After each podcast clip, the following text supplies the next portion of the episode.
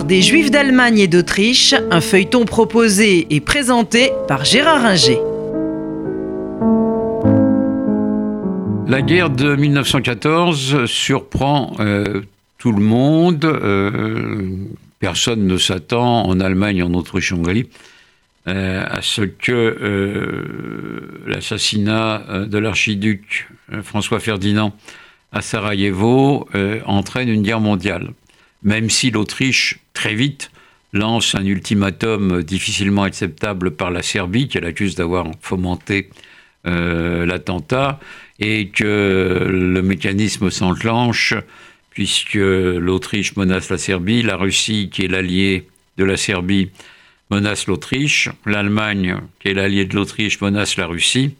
et la France, qui est l'allié de la Russie, ne peut pas rester euh, à l'écart en fonction des traités qui lient les deux pays. Donc la guerre éclate en août 14. Les juifs des deux empires sont fidèles à leur empereur.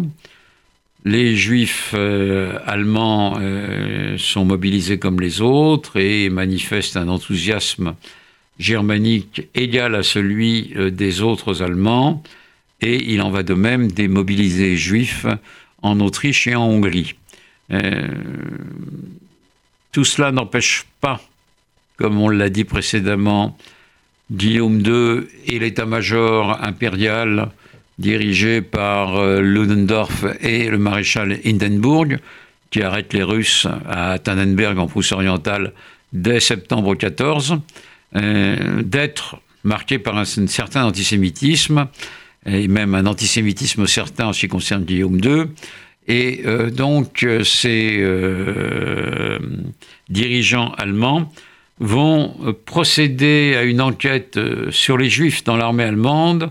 pour voir s'ils ils combattent aussi bien que les autres Allemands et ne tirent pas au flanc en essayant de se faire dispenser, comme certains officiers antisémites ont tendance à l'affirmer. Euh, ces juifs font euh, l'objet donc d'une enquête, mais l'enquête se révélera complètement négative parce que l'on s'aperçoit que les juifs se comportent exactement comme les autres soldats euh, et donc on ne peut pas les accuser en quoi que ce soit de défaitisme ou de refus de combattre. donc tout le monde fait son devoir des deux côtés qu'il s'agisse du côté austro-hongrois ou du côté allemand, mais en 1918, c'est la défaite des deux empires. Euh, l'attitude ne sera pas la même des deux côtés, c'est surtout en Allemagne où on va accuser très vite les Juifs d'être responsables de la défaite par le coup de poignard dans le dos, euh, puisque pour beaucoup d'Allemands, on ne comprend pas que l'Allemagne ait pu être euh, défaite alors que aucun pouce du territoire allemand n'a été envahi par euh, les armées alliées en 1918 et que l'armistice, du reste, a été signé par des civils et non pas par les militaires qui ont pris soin d'envoyer les civils à Rotonde signer l'armistice imposé par Foch. Donc, beaucoup d'Allemands sont persuadés que l'armée allemande a été invaincue et que si elle a été vaincue, c'est parce que elle a été poignardée dans le dos et c'est naturellement les Juifs qui euh, tenaient le poignard. Euh, donc, on va assister en Allemagne à la période des troubles de 1918 euh, qui vont aboutir à la création de la République de Weimar, mais création qui ne va pas être simple parce que les années 1919-1920 sont marquées par des troubles et, des corps francs euh, qui vont euh, essayer de reprendre le pouvoir, un pouvoir militaire d'extrême droite en Allemagne, et ces corps francs sont marqués par un antisémitisme d'autant plus réel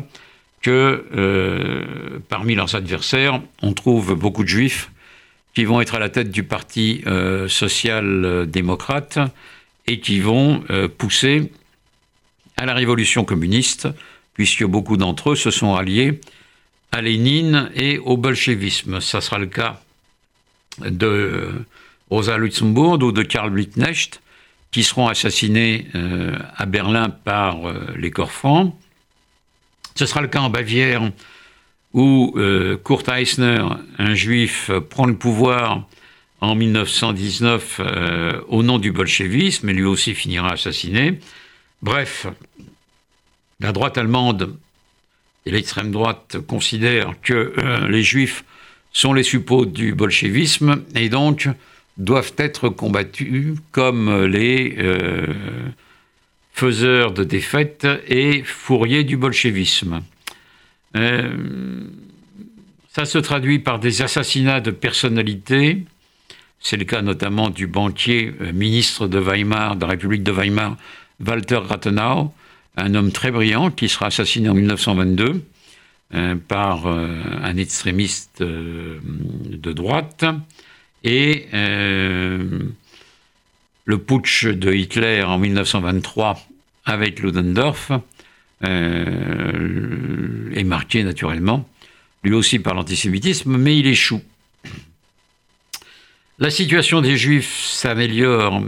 entre 23 et 1929 euh, euh, en Allemagne, où on voit euh, les juifs profiter de la tranquillité et de la relative prospérité qui se développe en Allemagne à cette période, et où donc l'antisémitisme a tendance à diminuer, sinon à disparaître. mais 1929 arrive et 1929 c'est la crise et c'est euh, la montée euh, du nazisme